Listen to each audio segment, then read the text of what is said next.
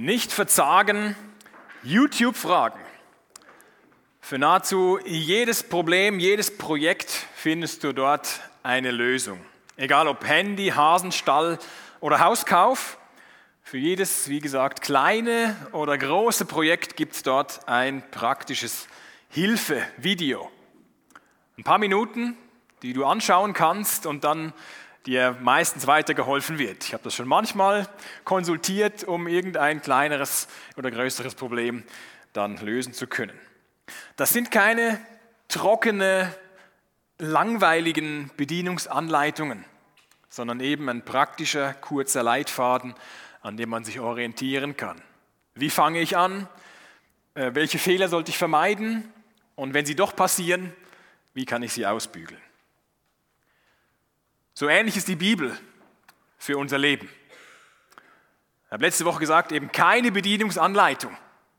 Kein, das Buch ist schon dick, aber es ist kein trockenes, langweiliges, von Fachbegriffen wimmelndes Buch, das am besten nur irgendwelche Experten lesen sollten. Sondern es ist vielmehr wie so ein praktischer Leitfaden, den Gott uns gegeben hat, wo er sich vorstellt und wo er uns zeigt, wie er sich unsere Welt gedacht hat. Und wo er gleich die Hilfe mitliefert, die Lösung liefert, wenn wir dieses Ideal, wie er sich vorgestellt hat, eben dann doch nicht erreichen. Wenn wir unser Leben renovieren müssen. Und der Bibeltext heute, der liefert dafür ein Beispiel. Und er macht Werbung dafür, er lädt ein dazu, das nachzuahmen, was die Leute, von denen wir gleich lesen werden, getan haben. Die Bibel quasi als YouTube-Leitfaden für unser Leben. Wir schließen damit diese Serie ab, die wir Gottes Baustelle genannt haben. Ein großes Bauprojekt darin war die, der Wiederaufbau des Tempels in Jerusalem, der zerstört worden war, als die Babylonier, die Feinde Israels, Israel erobert haben, Judäa erobert haben und Jerusalem zerstört haben, die Mauern niedergebrannt haben, den Tempel zerstört haben und die Juden mit in die Verbannung geführt hatten. Nach einigen Jahrzehnten durften die Ersten zurück, wurden zurückgeschickt sogar und durften den Tempel wieder aufbauen, als großes Bauprojekt. Danach ging es mehr um einen inneren Umbau, um die Leute sich neu auf ihren Gott ausgerichtet haben. Esra half dabei. Dann wiederum 13 Jahre später, 445 vor Christus, kam dann Nehemia dazu und dann stand die nächste Baustelle an. Denn was hilft ein Tempel, wenn man den Feinden schutzlos ausgeliefert ist, weil die Stadtmauern eben noch da niederliegen. Das heißt, die mussten aufgebaut werden. Und dafür kam Nehemia zurück. Er leitete die Baukommission, um die Mauer wieder aufzubauen. Und bei ihm wiederholt sich dieses Muster, dass wieder ein persischer König den Auftrag oder die Erlaubnis gibt, dass jemand zurückkehren darf von den Juden, das heimatliche Juda, und dort einen Auftrag wahrnehmen kann. So ist es auch bei Nehemia. Kaum war die Mauer fertig, nach 52 Tagen nur, mal schauen, wie lange das bei uns dauern wird. 52 Tage war die Mauer fertig und dann wurde es wieder Zeit, dass die, die Juden ihre Beziehung zu ihrem Gott wieder auffrischen, wieder aufbauen. Und das ging folgendermaßen zu. Das steht im Nehemia Buch im Kapitel 7, ganz am Ende, beziehungsweise vor allem dann im Kapitel 8. Als der siebte Monat herankam und die Israeliten sich in ihren Städten niedergelassen hatten, versammelte sich das ganze Volk wie ein Mann auf dem Platz vor dem Wassertor. Sie baten den Schriftgelehrten Esra, das Gesetzbuch des Mose zu holen, das der Herr Israel gegeben hatte. So brachte der Priester Esra am ersten Tag des siebten Monats das Gesetzbuch vor die Versammlung aller Männer und Frauen und aller Kinder, die das Gehörte verstehen konnten. Vom frühen Morgen bis zum Mittag las er auf dem Platz vor dem Wassertor den Männern, Frauen und Kindern, die es verstehen konnten, laut daraus vor. Und das ganze Volk hörte der Verlesung des Gesetzbuches aufmerksam zu. Der Schriftgelehrte Esra stand auf einer hölzernen Plattform, die eigens für diesen Zweck errichtet worden war. Zu seiner Rechten standen Matitja, Shema, Anaya, Uriah, Hilkia und Maaseja. Zu seiner Linken Pedaja, Michael, Malkia, Hashum, Hashbadana, Secharia und Meschulam. Das ganze Volk sah, wie Esra die Schriftrolle öffnete, denn er stand höher als das Volk. Und als er sie öffnete, standen alle auf. Esra lobte den Herrn, den großen Gott, und das ganze Volk antwortete Amen, Amen. Und alle hoben die Hände zum Himmel. Dann knieten sie sich nieder und mit dem Gesicht zur Erde beteten sie den Herrn an. Daraufhin belehrten die Leviten Jeshua, Bani, Sherebia, Yamin, Akuf, Shabbetai, Hodia, Maaseja, Kelita, Asaria, Josabat, Hanan und Pelaja das Volk über das Gesetz, während die Leute an ihrem Platz stehen blieben. Sie lasen abschnittsweise aus dem Gesetzbuch Gottes vor, erklärten die Bedeutung und halfen so dem Volk, die vorgelesenen Passagen zu verstehen. Und der Statthalter Nehemia, der Priester und Schriftgelehrte Esra und die Leviten, die das Volk belehrten, sagten zu allen, Heute ist ein heiliger Tag für den Herrn, euren Gott. Weint also nicht und trauert auch nicht. Denn alle Menschen hatten geweint, als sie die Worte des Gesetzes hörten. Nehemia fuhr fort, geht und feiert ein Fest mit köstlichen Speisen, Essen und süßen Getränken und teilt eure Speisen mit denen, die nichts vorbereitet haben. Denn dies ist ein heiliger Tag für unseren Herrn. Seid nicht traurig, denn die Freude am Herrn ist eure Zuflucht. Auch die Leviten beruhigten das Volk und sagten, still, seid doch nicht traurig, denn dies ist ein heiliger Tag. Da machten sich die Leute auf, auf den Weg zu einem großen Freudenfest, bei dem sie aßen und tranken und ihre Speisen miteinander teilten, weil sie die Worte verstanden hatten, die ihnen gesagt worden waren.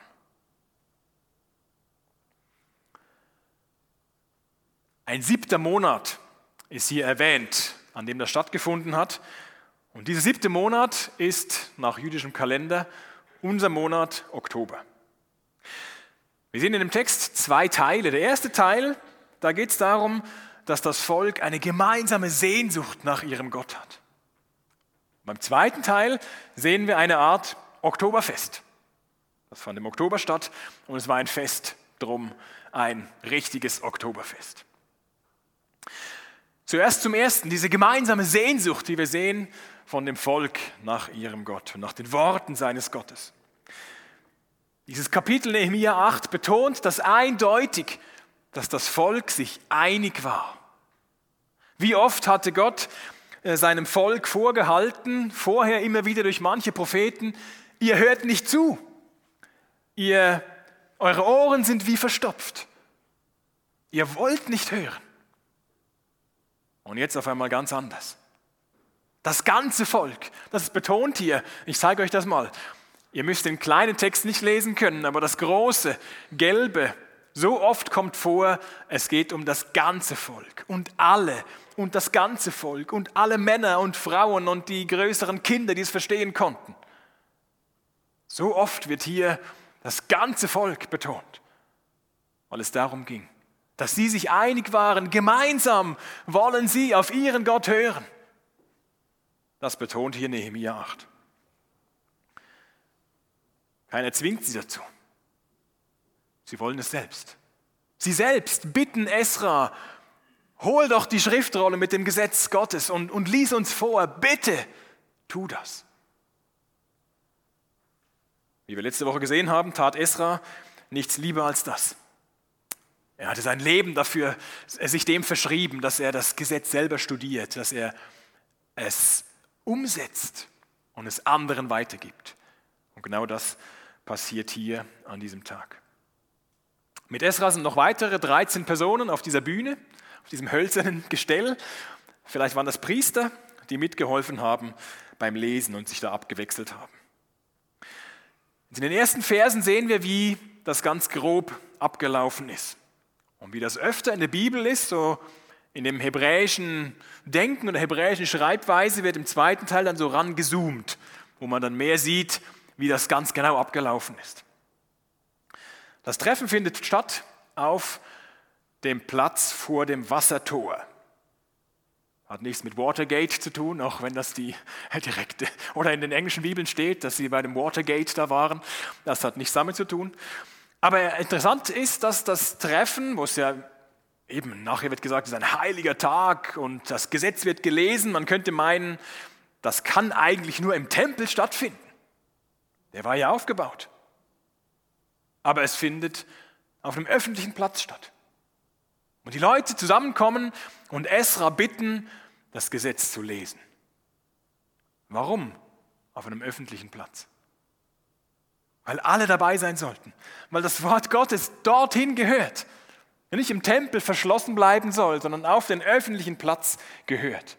Auf den Helvetia-Platz, auf den Paradeplatz, auf den Sechselüte-Platz.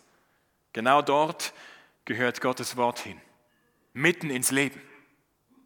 Die Bibel ist bis heute nicht reserviert für irgendeine religiöse Elite oder für die besonders Interessierten, sondern für jeden Menschen. 5. Mose 32 sagt Mose zu seinen Leuten, es sind keine leeren Worte, sondern sie sind euer Leben. Die Juden hier bei Esra und bei Nehemia, die zeigen ein ehrliches Interesse daran. Das ist betont hier, oder? Sie, sie haben Ausdauer. Im Vers 3 steht, vom Morgen bis zum Mittag. Einen ganzen Vormittag lang wurde vorgelesen. Und das Beste, keiner hat sich gelangweilt. Oder? Das ist betont hier. Vers 3 weiter heißt, das ganze Volk hörte der Verlesung des Gesetzbuches aufmerksam zu. Wow. Was für eine Aufmerksamkeitsspanne. Die Lehrer und jeder, der irgendwo was weitergibt, der muss damit kämpfen, dass die Aufmerksamkeitsspanne ganz, ganz klein ist und dass man möglichst Abwechslung bringt und mal vielleicht in ein Videoclip oder ein Spiel oder eine Auflockerung oder eine Pause. Und diese Leute hier waren so fasziniert und sie waren gemeinsam in dieser Sehnsucht nach Gott, dass sie aufmerksam zugehört haben, als Gottes Wort gelesen wurde. Das Nehemiah-Buch berichtet in den nächsten Versen und Kapiteln von weiteren solchen Anlässen. Das war kein Einzelfall, wo die Leute wollten, dass sie Gottes Worte hören. Genau das war die Absicht. Als Gott sein Gesetz, was ja damals schon existiert hat, gegeben hat, dass die Torah, die fünf Bücher Mose, genau das wollte er. 5. Mose 6 heißt, bewahrt die Gebote, die ich euch heute gebe, in euren Herzen Schärft sie euren Kindern ein. Sprecht über sie, wenn ihr zu Hause oder unterwegs seid, wenn ihr euch hinlegt oder wenn ihr aufsteht. Bindet sie zu Erinnerungen um eure Hand und tragt sie an eurer Stirn. Schreibt sie auf die Pfosten eurer Haustüren und auf eure Tore. Die Torah, Gottes Wille, Gottes Gesetz, sollte nicht irgendwo verwahrt bleiben und zu besonderen Anlässen vielleicht mal herausgenommen werden sollte mitten im Leben sein. Danach haben die Leute sich gesehnt. Haben wir als Kirche auch so eine gemeinsame Sehnsucht nach unserem Gott? In unserem Alltag? Im Gottesdienst? Ist der Gottesdienst so eine, eine Routine für einmal im Monat? Oder sehnen wir uns jede Woche danach, unserem Gott zu begegnen, gemeinsam? Sehnen wir uns danach, dass Gott zu uns redet in der Musik, in, in der Gemeinschaft und durch sein Wort. Welche Rolle spielt die Bibel in, in deinem Hauskreis, wenn du zu einem gehörst, zu einer Kleingruppe? Ich habe schon Kleingruppenabende, nicht hier, erlebt, wo der ganze Abend gelaufen ist und man hat die Bibel gar nicht gebraucht, gar, gar nicht aufgeschlagen. Ich hätte sie gar nicht mitnehmen müssen. Das gibt es.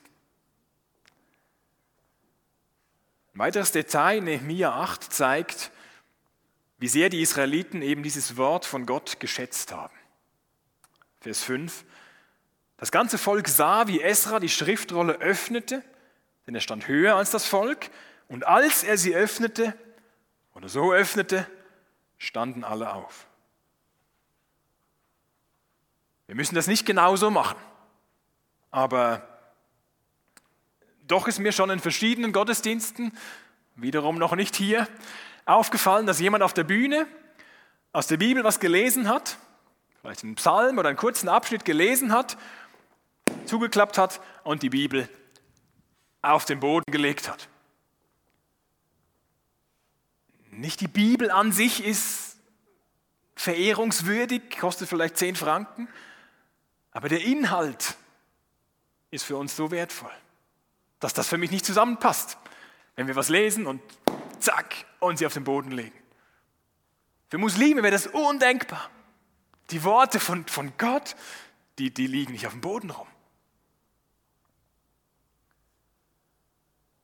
Ähnliches mache ich auch nicht mit meinem Ehering. Wenn ich den abziehe zum Schwimmen oder sonst was, dann werfe ich den nicht einfach achtlos irgendwo hin. Sondern weil, nicht, weil er so wertvoll ja, aber er ist nicht unendlich wertvoll. Aber das, was er ausdrückt, ist mir so wichtig, dass ich ihn besonders behandle. Und wenn ich ihn schon abziehe, dann lege ich ihn doch bewusst irgendwo ab. Wie gehen wir mit der Bibel um, mit dem, was Gott uns zu sagen hat? Er stellt sich uns vor. Er zeigt uns, wie wir mit, uns mit ihm versöhnen können, wie er uns gnädig annimmt. Das ist es wert, dass wir sein Wort schätzen. Wir beten nicht die Bibel an, sondern Gott. Vers 6. Esra lobte den Herrn, den großen Gott, und das ganze Volk antwortete Amen, Amen. Und alle hoben die Hände zum Himmel, dann knieten sie sich nieder mit dem Gesicht zur Erde, beteten sie nicht die Schriftrolle an, sie beteten den Herrn an. So eine gemeinsame Sehnsucht nach Gott und nach seinem Wort, die kann man nicht irgendwie produzieren künstlich, aber man kann sie fördern. Und genau das haben Esra und seine Kollegen hier getan. Sie haben so viel Wert darauf gelegt, nicht nur das rein formal, was gelesen wurde, dass es gelesen ist, man hätte auch ein Tonband abspielen können. Nein, es geht nicht darum, sondern es war ihnen so wichtig, dass die Leute verstehen konnten. Wiederum mehrmals im Text taucht das auf, dass es darum geht, dass die Leute verstehen sollten, damit sie es auch umsetzen können. Zum Beispiel Vers 8. Sie lasen abschnittsweise aus dem Gesetzbuch Gottes vor, erklärten die Bedeutung und halfen so dem Volk, die vorgelesenen Passagen nicht nur abzuhaken, abzunicken, herunterzuschlucken, sondern zu verstehen und dann auch umzusetzen. Das wollen wir als Kirche auch. Die Bibel verstehen und sie anwenden. Und ich hoffe sehr, dass, dass dir das hier so geht. Das Gottesdienst und was wir tun und miteinander und ein Hauskreis, und vielleicht eine Zweierschaft, die du hast, dass dir das hilft, Gott besser zu verstehen. Damit wir das anwenden können, damit wir glaubwürdig leben können als seine Kinder. Wir werden nicht immer alles richtig machen, aber wir mit uns unterwegs sein und uns verändern und durch seinen Geist uns begaben und herausfordern und weiterführen, dass wir sein Wort anwenden und umsetzen. Mit einem Glauben, der praktisch wird, der im Alltag sichtbar wird und der spürbar wird. Was noch helfen kann, besser zu verstehen, sind diese Videos, die das Bibelprojekt äh, frei verfügbar gemacht hat im Internet. Vielleicht kennt ihr das schon. Es gibt zu jedem einzelnen Bibelbuch ein Video, knapp zehn Minuten, wo alles erklärt wird, was in diesem Buch der Bibel vorkommt. Und das ist anschaulich gemacht und Zusammenhänge werden erklärt und man kann, es geht ein bisschen schnell, wird geredet, Hochdeutsch, das ist vielleicht das Problem der Deutschen, aber es ist sehr hilfreich, um anschaulich Zusammenhänge innerhalb eines Buches zu verstehen. Wer wann wie auftaucht und das ist einfach, wenn man es bildlich sieht, nochmal dann einfacher, dem folgen zu können. Wie wäre es, wenn du dir ein Bibelbuch vornimmst, das du gar nicht gut kennst? und dieses Video anschaust und danach das Buch liest. Und vermutlich hilft das, um das besser zu verstehen. Ein Highlight, das ich vor ein paar Jahren erlebt habe, war, als ein paar junge Erwachsene, so Anfang 20, kamen zu mir und sagten, also wir waren schon in dem Konf-Unti, da in dem biblischen Unterricht, aber wir haben irgendwie nicht so richtig aufgepasst und könnten wir uns ein paar Mal treffen und gemeinsam so mehr Zusammenhänge in der Bibel entdecken, wie so eine Bibelstund für Jungi. Und mir sind schier die Augen aus dem Kopf gefallen, dass das sehr junge Erwachsene sich wünschen. Und haben uns getroffen, vielleicht zehnmal oder so. Das war für mich so ein Beispiel davon. Wir, wir wollen mehr von dem verstehen, was Gott uns in seinem Wort gezeigt und gesagt hat. Wow, das hat mich begeistert. Jetzt in diesem ersten Teil, im Nehemiah 8, sehen wir, wie die Juden eben diese Sehnsucht nach ihrem Gott und nach seinen Worten zum Ausdruck bringen. Sie wollen unbedingt auf die Worte Gottes hören.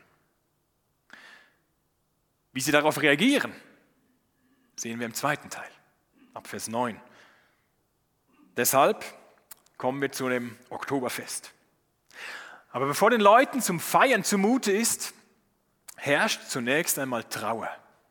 Vers 9, alle Menschen hatten geweint, als sie die Worte des Gesetzes hörten. Jetzt kann man sich fragen, ja, was hat denn Esra überhaupt vorgelesen? Was haben sie denn gehört? Nun, da das den ganzen Vormittag ging, kam Esra an verschiedenen zentralen Stellen der Tora vorbei. An den zehn Geboten vermutlich. Oder an anderen wie 5. Mose 10 vielleicht.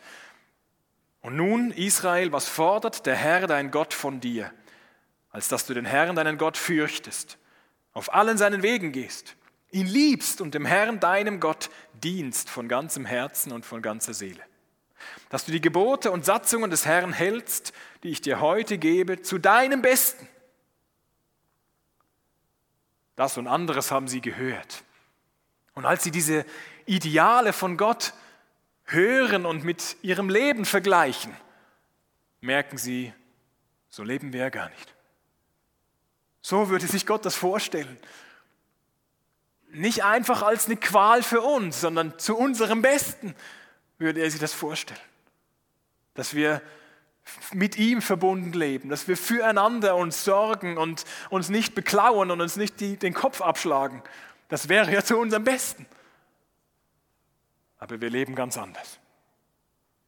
Und darüber sind sie erschrocken und haben gemerkt, unser Leben ist renovierungsbedürftig. Deshalb die Tränen. Paulus drückt das später folgendermaßen aus im zweiten Korintherbrief, denn die von Gott bewirkte Traurigkeit führt zur Umkehr und bringt Rettung. Gott will uns nicht fertig machen. Er hat nicht irgendeinen hohen Standard gesetzt und sagt, probiert mal euer Bestes, ihr schafft sowieso nicht und ich werde euch auslachen und alleine lassen. Nein, er hat in, in Jesus selber seinen Maßstab stellvertretend für uns erfüllt, damit wir durch ihn Frieden haben können.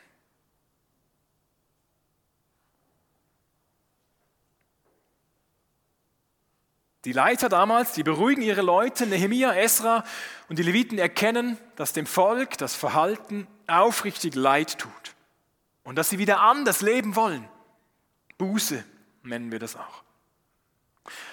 Deshalb sprechen die Leiter ihnen damals dreimal zu, heute ist ein heiliger Tag für den Herrn, euren Gott.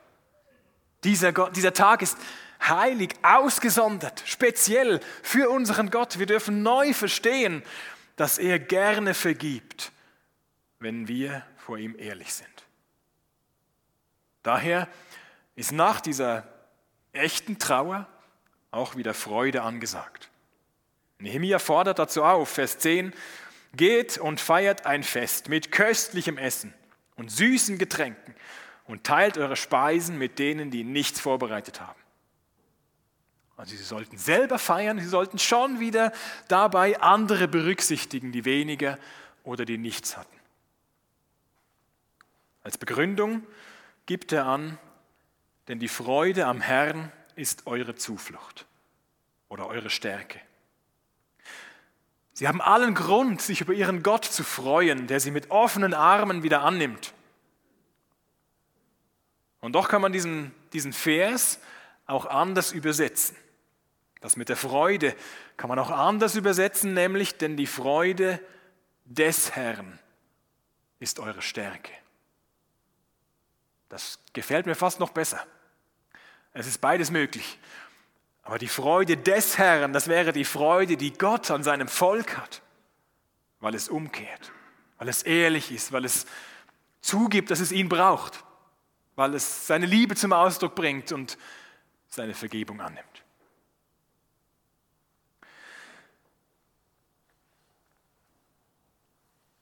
Was denkt Gott über dich? Wenn jetzt Gott deine Woche, einen Rückblick über deine Woche hält, was du gemacht hast, gesagt hast, äh, unterlassen hast, äh, was, was denkt Gott über dich? Ist er vielleicht enttäuscht, weil du ihn nicht genügend beachtet hast?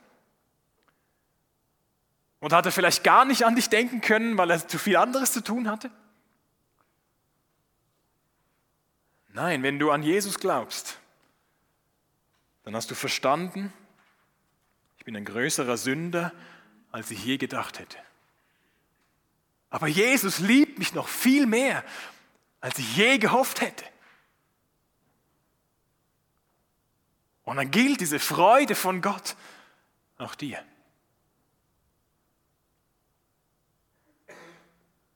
Gott, der gute Vater, von dem wir gesungen haben, der freut sich über dich, weil er in dir seinen Sohn Jesus sieht, der sein Leben gab, um dich mit Gott zu versöhnen, der dir immer wieder gerne vergibt. Psalm 149, Vers 4 heißt, denn der Herr freut sich über sein Volk. Er krönt die Demütigen mit seiner Hilfe. Wir hatten hier vor zwei Wochen die, die Segnung von den beiden Zwillingen und der eine Vers, den Jürgen ausgesucht hatte, war Zephania 3, Vers 17. Wo es heißt, der Herr jubelt über dich. Und wir dürfen es nicht missverstehen, dass, dass wir sagen, Gott findet alles, alles immer gut und alles immer super, was wir tun. Und er ist unser größter Fan. Nein, das ist nicht so. Aber Gott liebt seine Kinder die, die zu ihm umkehren, die, die mit ihm unterwegs sind, die seine Nachfolger sind, die liebt und er freut sich an ihnen. Das ist für mich fast der größere Trost zu wissen, ja, Freude an Gott kann meine Stärke sein, aber wenn Gott sich über mich freut, dann ist das auch Grund, mich wiederum zu freuen. Und dann kann das eine Zuflucht sein für mich. Und dann kann ich daraus Stärke ziehen, wenn ich weiß, ich muss nichts bringen, ich muss nichts tun, ich muss nicht so tun, als würde ich mich freuen. Gott freut sich über mich, weil ich Jesus kennen darf. Die Freude des Herrn ist eure Stärke. Und dann geht es los mit dem Oktoberfest. Es wird gefeiert. Sicher nicht mit Weißwurst, da ist nämlich Schweinefleisch drin äh, und das gab es vermutlich noch gar nicht. Aber sie haben irgendwas anderes, äh, fette Speisen gehabt und süße Getränke. Und der Grund wird genannt, explizit genannt, warum sie gefeiert haben. Vers 12, sie machten sich auf den Weg zu einem großen Freudenfest, bei dem sie aßen und tranken und ihre Speisen miteinander teilten, weil sie die Worte verstanden hatten, die ihnen gesagt worden waren. Wow. Sie hatten verstanden und sie haben es umgesetzt und sich gefreut, dass sie es verstehen konnten. Ihre Sehnsucht war gestillt worden, das musste gefeiert werden. Sie teilten großzügig miteinander, wenn du heute Morgen etwas verstanden hast. Lad doch spontan jemanden ein. Oder geht zusammen essen und feiert das, was ihr verstanden habt. Von unserem Gott. Gottes Baustelle war mit Nehemia nicht beendet, sondern sie geht weiter, durch die Jahrhunderte weiter, sie geht bis heute weiter und wird weitergehen. Damals, führte er sein Volk wieder in sein Land. Sein Tempel wurde wieder aufgebaut, die Stadtmauern wurden aufgebaut, sein Volk richtete sich von neuem wieder auf ihn aus. Durch Jesus gehören wir zu seinem Volk. Wir bilden die Gemeinde, seinen Tempel, den er aufbaut. Wir hören auf sein Wort, bis wir bei dem großen Ziel ankommen, wenn er uns willkommen heißt, in seiner neuen Stadt, wo er mitten unter uns wohnt und das große Ziel, das er mit seiner Welt verfolgt, erfüllt sein wird, was wir immer wieder mal lesen, da und dort in der Bibel, wo Gott sagt, ich möchte mitten unter euch leben, dass ihr mein Volk seid und ich euer Gott bin. Das wird erfüllt sein in seiner neuen Welt. Und wir werden mit vielen anderen ihn verehren. Und alle unsere Sehnsüchte werden gestillt sein. Er wird sich an uns freuen und wir uns an ihm. Danke, Vater im Himmel, dass wir darauf zugehen und du uns ganz nahe bist, bis das soweit ist. Hilf uns, auf dein Wort zu hören. Hilf uns zu verstehen. Zeig uns durch deinen Geist, wie du möchtest, dass wir leben. Wie wir teilen von dem, was du uns anvertraust. Wie wir anderen was weitergeben können von dir. Dich ehren können mit unserem Leben. Herr, wir geben zu, dass wir dich brauchen. Dass wir verschiedenste Baustellen haben in unserem Leben. Auch als Kirche eine Baustelle sind, die aber dir gehört. Wir trauen dir zu, dass du hilfst, da und dort und uns führst und leitest. Und der Größte bist, der sich auskennt und der mit Liebe am Werk ist. Danke dafür. Wir vertrauen uns dir an und beten dich an und hören gerne auf dich, Herr. Amen.